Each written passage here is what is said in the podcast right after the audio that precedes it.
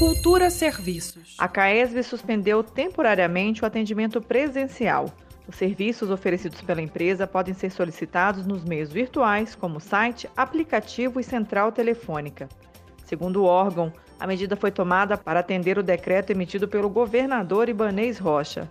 O objetivo é evitar aglomeração nas unidades da companhia e garantir a saúde de empregados e usuários dos serviços. Pelo aplicativo de nome CAESB Autoatendimento, disponível para download nos sistemas iOS e Android, é possível informar vazamento na rua, solicitar segunda via de contas, desobstrução de esgoto, além de informações sobre consumo de água. No site da companhia em caesb.df.gov.br, além desses serviços, é possível solicitar o parcelamento de débitos, autoleitura, religação de água e outros trabalhos. Outra opção de atendimento é a central de relacionamento com o cliente pelo número 115 e até o final deste mês, os consumidores que estiverem em débito com a CAESB podem aderir ao programa de negociação de débitos.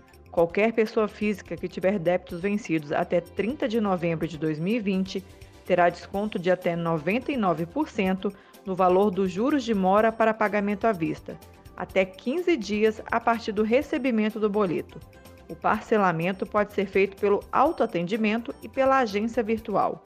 Mais informações no site da CAESB, em caesb.df.gov.br.